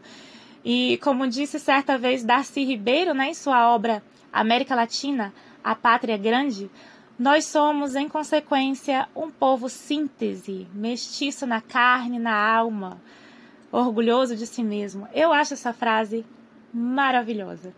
E talvez esse orgulho de si mesmo, amigos, ele, ele tenha se perdido ou esteja adormecido em meio a tanta desigualdade social e econômica, em meio a tanta corrupção, em meio a tantas traições ideológicas. Né, que nos acompanham aí durante séculos e séculos de lutas e de desilusões, num ciclo que realmente parece não ter fim. Ah, amigos, são tantas as hipóteses que podem ser levantadas. O fato é que nós sofremos ao longo de muitos anos, ao longo de muitos séculos, na verdade, as mesmas agruras. E até hoje a gente segue diante dos mesmos desafios, se não muito parecidos, se não assustadoramente parecidos. Quando a gente fala é, em política e democracia, por exemplo, a história dos nossos países parece se reproduzir em série. Para a gente não abusar muito aqui do tempo, né, do espaço, para não comprometer o tempo da pauta da programação do podcast, a gente pode se concentrar apenas nos últimos 30, 40 anos, que marcaram os períodos de redemocratização na América Latina. Quando a gente observa que um pouquinho antes com o sufocamento das liberdades, dos direitos e garantias fundamentais, a pressão popular impulsionou a ruptura né, de, de regimes não democráticos por toda a região, a gente percebe que os textos constitucionais que resultaram dessa ruptura, que sedimentaram, afinal de contas, essa redemocratização, são bastante voltados ao espectro social, ao bem comum, à coletividade, mesmo que, obviamente, não sejam comunistas nem socialistas mesmo que obviamente não sejam comunistas nem socialistas, mas trazem aí também o direito à propriedade e à livre iniciativa e tudo mais. Então fica muito claro, né? Os direitos humanos, a liberdade num sentido bem amplo, a laicidade do Estado, lembrando que Estado laico não quer dizer Estado ateu, tampouco que adotou essa ou aquela religião, tá? Então, tudo aquilo que a gente vê, né, tanto no texto da nossa Constituição Federal de 1988, carinhosamente conhecida como Constituição Cidadã, e em outras tantas mais da mesma conjuntura de tempo e de contexto histórico na região da América Latina, todos esses dispositivos que são mais voltados para o social, que são mais voltados para o coletivo, eles são frutos de uma história que começou bem antes dos regimes uh, não democráticos que os antecederam. Acompanhando, acompanhando não, perdão, avançando, né, mais um pouco na linha do tempo, o tempo, esse compositor de destinos, né, como canta lindamente Caetano Veloso, a gente a gente percebe também que as promessas muitas vezes talvez românticas demais para serem alcançadas num período curto ou até mesmo médio de tempo simplesmente porque mexem com estruturas sociais e econômicas profundamente arraigadas, né, desde a colonização, que precisariam, enfim, de um esforço amplo de mais de uma geração para serem colocadas em prática, essas promessas são muitas vezes tratadas como impossíveis ou mesmo quebradas por quem as fez. E aí, amigos, aí aquele ciclo que parece não ter fim, que a gente conversou no comecinho do, do nosso bate-papo, esse ciclo ele ressurge quase que simultaneamente. Por exemplo, nos anos 2000, na chamada, entre aspas, onda vermelha, né, que marcou o período de governos social-democratas e progressistas, e reaparece também há uns seis ou sete anos atrás, mais ou menos, na onda de governos mais conservadores. Que, afinal de contas, também parece ser uma, uma tendência né, a se desintegrar nos próximos anos, como a gente vem percebendo a exemplo dos, dos últimos pleitos presidenciais, parlamentares, nos protestos que estão em, é, por toda parte nos últimos tempos na região da América Latina, nos índices de popularidade dos governantes. Enfim, é a dança das cadeiras da política. Mas antes de, de, de se desintegrar, né, seja um movimento à direita ou à esquerda, é importante que a gente não esqueça que em alguns intervalos nesse ciclo houveram períodos de ruptura democrática total.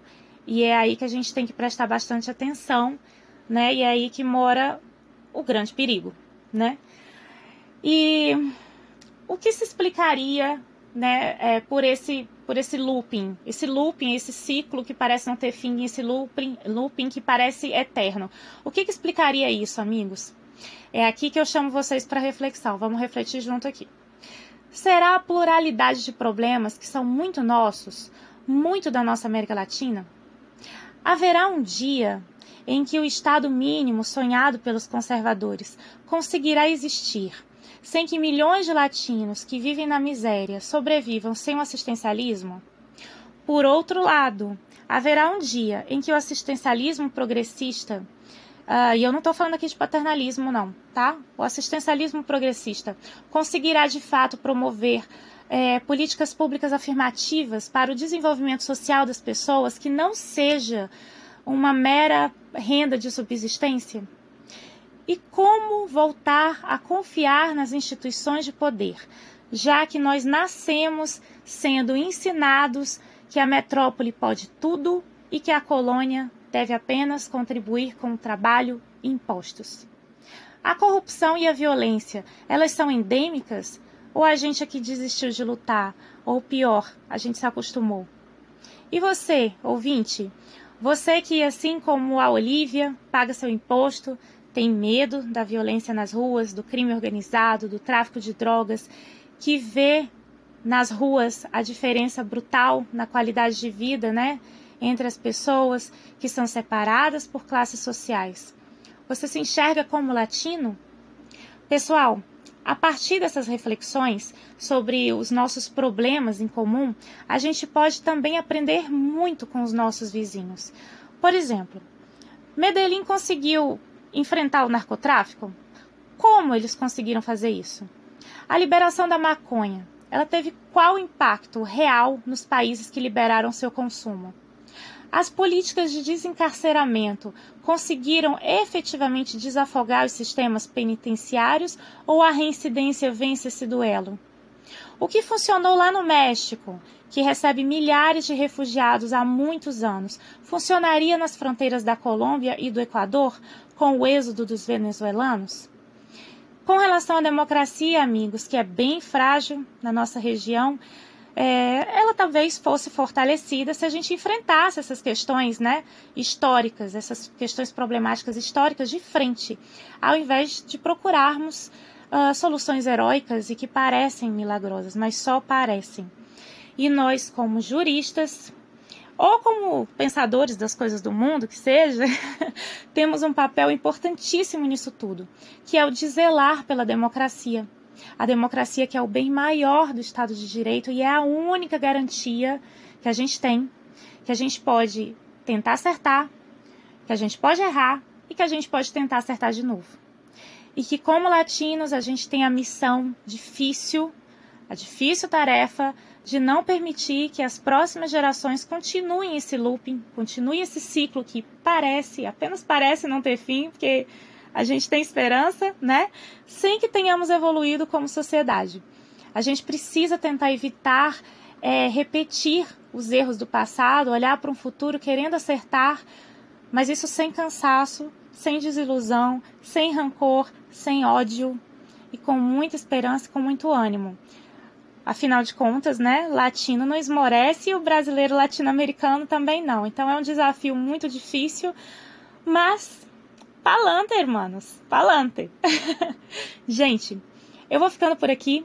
Eu espero que eu tenha cumprido a missão de colocar a semente da reflexão é, social, jurídica e política em vocês. Isso, claro, no contexto do nosso tema de hoje, né? Porque eu sei que os ouvintes e os apresentadores do Saindo da Caverna são de altíssimo nível de conhecimento sobre direito e sobre as coisas do mundo em geral. Então eu fico aqui na esperança de ter atingido um pouquinho desse nível de vocês. E aí eu me despeço, deixando a minha gratidão pela oportunidade, pelo espaço que me foi dado pelo Flávio e pelo Madeira. É uma honra muito grande, de verdade, ter vocês como juristas na mesma geração que a minha, viu? Eu me considero muito sortuda. É, quero deixar registrado uma coisa aqui também. Quero deixar registrado que eu estive aqui hoje representando os juristas que gostam de pagode e de sertanejo. Juristas que não entendem absolutamente nada de vinho. Estou aqui representando a turma da cervejinha gelada com limão e sal. Rock é massa, mas sofrência também é e o recado tá dado. Por último, eu quero fazer um convite para o pessoal acompanhar o nosso quadro é, com notícias internacionais, né, contextualizações aí das notícias internacionais na Rádio Justiça, que vai ao ar toda sexta-feira às nove da manhã, horário de Brasília. Por lá, a gente fala sobre as coisas do mundo e reflete junto, igual a gente fez aqui hoje. Muito obrigada de novo pelo convite, Flávio Madeira. Deus abençoe vocês e todo mundo que ouviu essa edição do podcast. Até a próxima. Me chama de novo, tá? Beijo, pessoal. Até a próxima. Gostou, Madeira? Sensacional, né? Nossa, muito interessante, Flávio, muito interessante. Parabéns aí pela ideia, a sugestão foi sua. Parabéns para a professora Olivia. Olha, uh, um, uma fala sensacional, Flávio. Muito legal, aprendi bastante. E muito obrigado, professor Olivia, pela participação aqui no nosso episódio do Saindo da Caverna. Volte sempre que quiser. E agora Vamos para o próximo bloco, é o bloco em que nós damos as nossas dicas culturais. culturais. Vamos para o, o, o bloco Pintura Rupestre.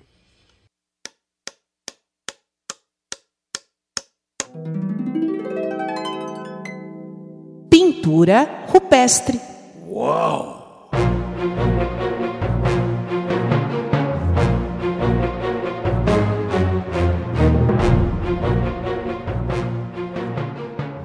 Bem, Madeira, a minha dica da semana é um livro, é uma biografia. Ah, eu adoro uh, biografias, não é? E essa biografia é muito especial. O nome do livro, Madeira, se chama Memórias de Garibaldi. Memórias de Garibaldi. Bem, uh, esse livro foi escrito a quatro mãos uh, pelo italiano Giuseppe Garibaldi, o famoso Giuseppe Garibaldi, e também pelo francês. Em português eh, pronunciaria Alexandre Dumas. Em francês é Alexandre Dumas. É? Bem, é o autor famoso de O Conde de Monte Cristo, Os Três Mosqueteiros. Bem, é, por que, que eu, eu, eu tô lendo esse livro agora, Madeira? É, essa semana eu assisti aquela série eh, brasileira chamada Casa das Sete Mulheres. Você assistiu hum. quando passou na TV? Não? não vi, Flávio. Confesso que eu não vi. Cara, é legal. E ela tá disponível, infelizmente, ela não tá na, nesses uh, meios tradicionais de streaming, como o Não tá na Globoplay, não? Não tá, você acredita? Mas tem nessas formas alternativas de se ver, Madeira. Por exemplo, no YouTube tem a série inteira. No YouTube tem inteira. Basicamente, para quem não sabe, é uma série baseada num livro é, de uma escritora é, radicada no Rio Grande do Sul sobre a Revolução Farroupilha, que durou cerca de 10 anos, lá no Rio Grande do Sul. E um dos personagens da Revolução Farroupilha mais importantes é esse italiano chamado Giuseppe Garibaldi. Madeira, é, uma das coisas que a pandemia me tirou era o prazer de viajar o mundo, não é? E nessas minhas viagens pelo mundo é impressionante como esse cara é homenageado no mundo inteiro tem estátua desse cara no mundo inteiro, até porque ele viajou mesmo vários continentes, não é? Ele é conhecido como herói de dois mundos, porque ele foi tanto líder revolucionário, libertador aqui na América, como principalmente na Europa, como principalmente na Itália. E esse cara era conhecido no mundo inteiro, e, e ele era amigo pessoal do Alexandre Dumas ou do Alexandre Dumas, não é? E portanto ditou para ele a sua autobiografia. Olha, Madeira, vale a pena ler para conhecer um dos personagens mais importantes da história do século XIX, início do século XX, Giuseppe Garibaldi. O livro se chama Memórias de Garibaldi. E aí, Madeira, e a sua dica cultural? Flávio, eu comecei a assistir uma série uh, muito, muito divertida, uma série leve, despretensiosa, boba até. Se chama Stump Town. Stump Town. Uh, ela está na Amazon Prime. Uh, é uma série sobre uma detetive, detetive particular, e, e, tem tudo aquilo que a gente gosta, né? Então tem casos interessantes. E, e o que me chama a atenção nessa série Uh, além da série ser divertida, o roteiro ser bom, são duas coisas. Primeiro, quem faz o papel da detetive é a atriz que faz a Robin Scherbatsky no How I Met Your Mother, aquela morena bonita, sabe? Então, uh, primeiro lugar, quem faz o papel da, da detetive é a Robin uh, do How I Met Your Mother. E em segundo lugar, é uma série que inverte todo, uh, todos os clichês, porque é uma detetive que bebe pra caramba, ela é pegadora, né, para usar uma linguagem do jovem, ela pega todo mundo. E é um personagem que a gente está acostumado a ver na figura de homens, né? Homens normalmente interpretam esse tipo de papel. Beberrões, briguentos, uh, pegadores, só que agora é uma mulher. Então, também por isso eu acho a série muito interessante. Recomendo a todos que assistam. Stump Town tá na Amazon Prime. Flávio, já, já assistiu ou não? Não, mas vou atrás, Madeira. Vou atrás. É Estava bem procurando legal. mesmo uma série pra ver, eu vou atrás. É Legal. leve, bobinha, tá? Ah, então já sei, Madeira. Então, quando você fala que a série é bobinha, eu imagino como é que deve ser, hein, Madeira? Não, ela é boba porque ela não, não vai te, pro- te promover grandes reflexões, não vai te. eh, não vai discutir com você o sentido da vida, sabe? Nada disso. É uma série eh, boba, boba, para passar Não, o tempo. bo- boa, boa pros tempos atuais, viu, Madeira? A gente precisa Sim. de, de coisas leves, não é? É isso aí, é isso aí, Flávio. E Legal. agora E nós agora- vamos para o Pode, nosso pode próximo, próximo bloco, que é o prêmio Capitão Caverna. É hora do prêmio Capitão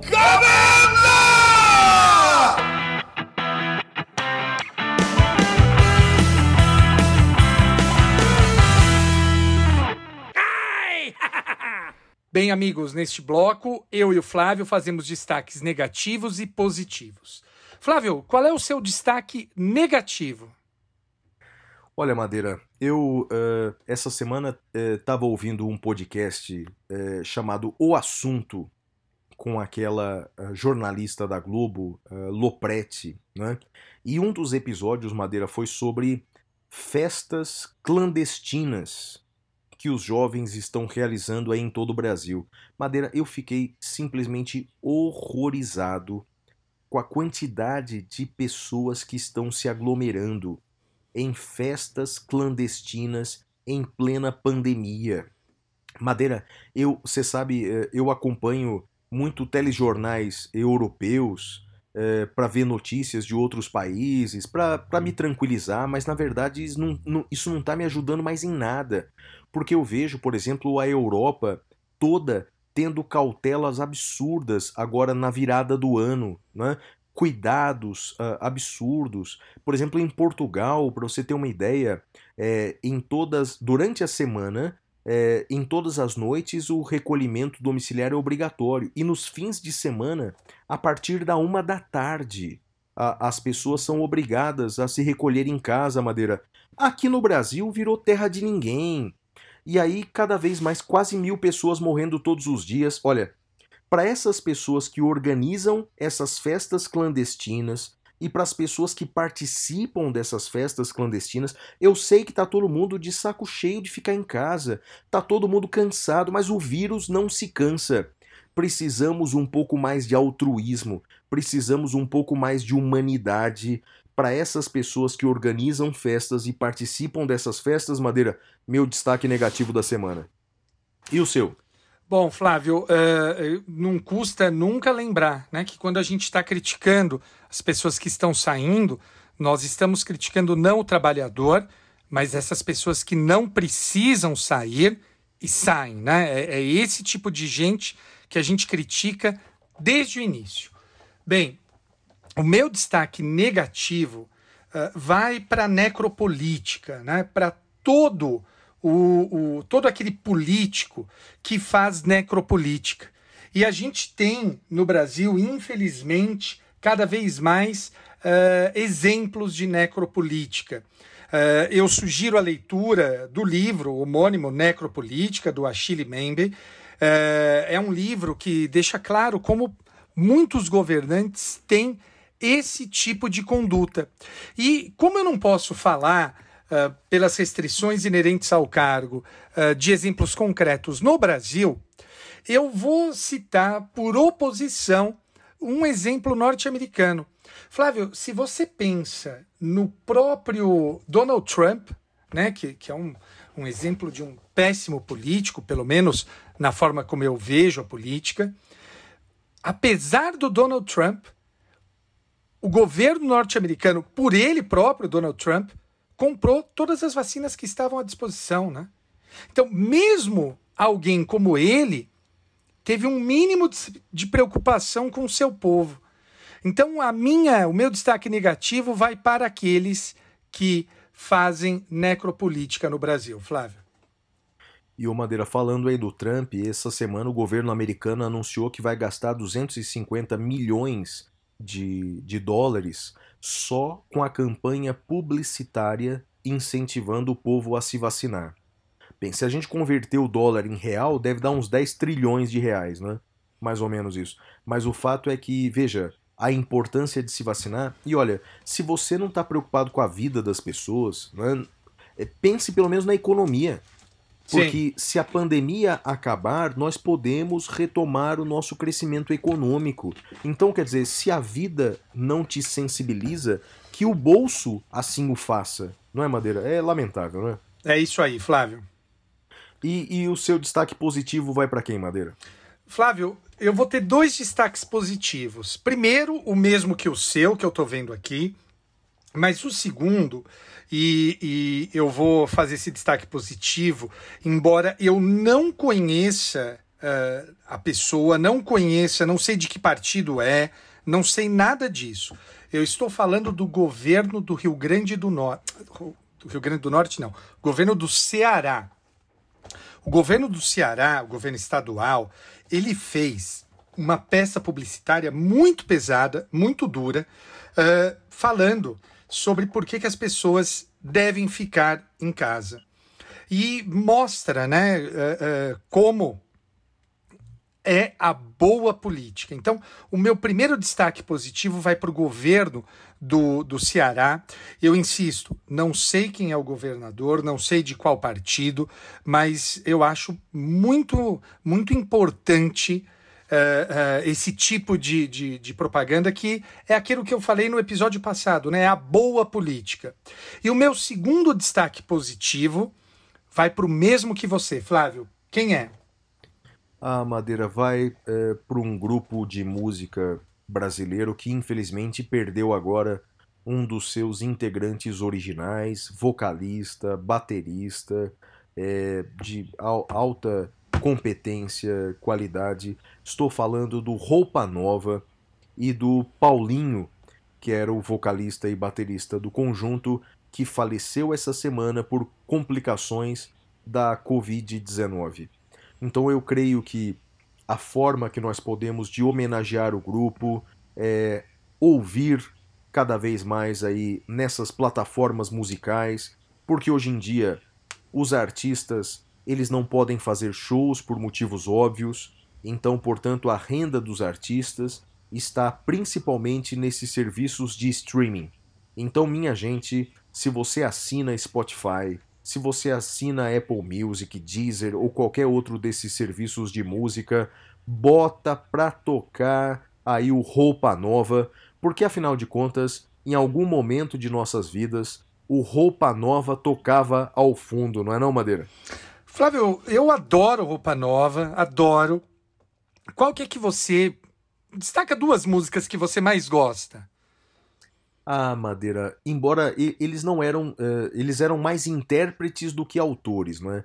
Então eu creio que as duas músicas que eu vou falar não são de autoria deles, mas interpretada na voz deles. Gostava demais de Dona. Dona. Dona. Sensacional. Se eu não me engano, a autoria é de Sai Guarabira. Sai Guarabira, Sai Guarabira isso mesmo. É isso? isso? mesmo. Né?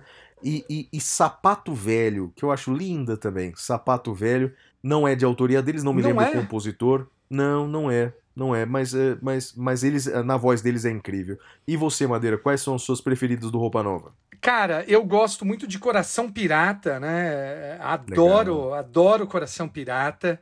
Uh, e, e, acho que linda demais, né? Linda demais. Acho que todo mundo cantou já.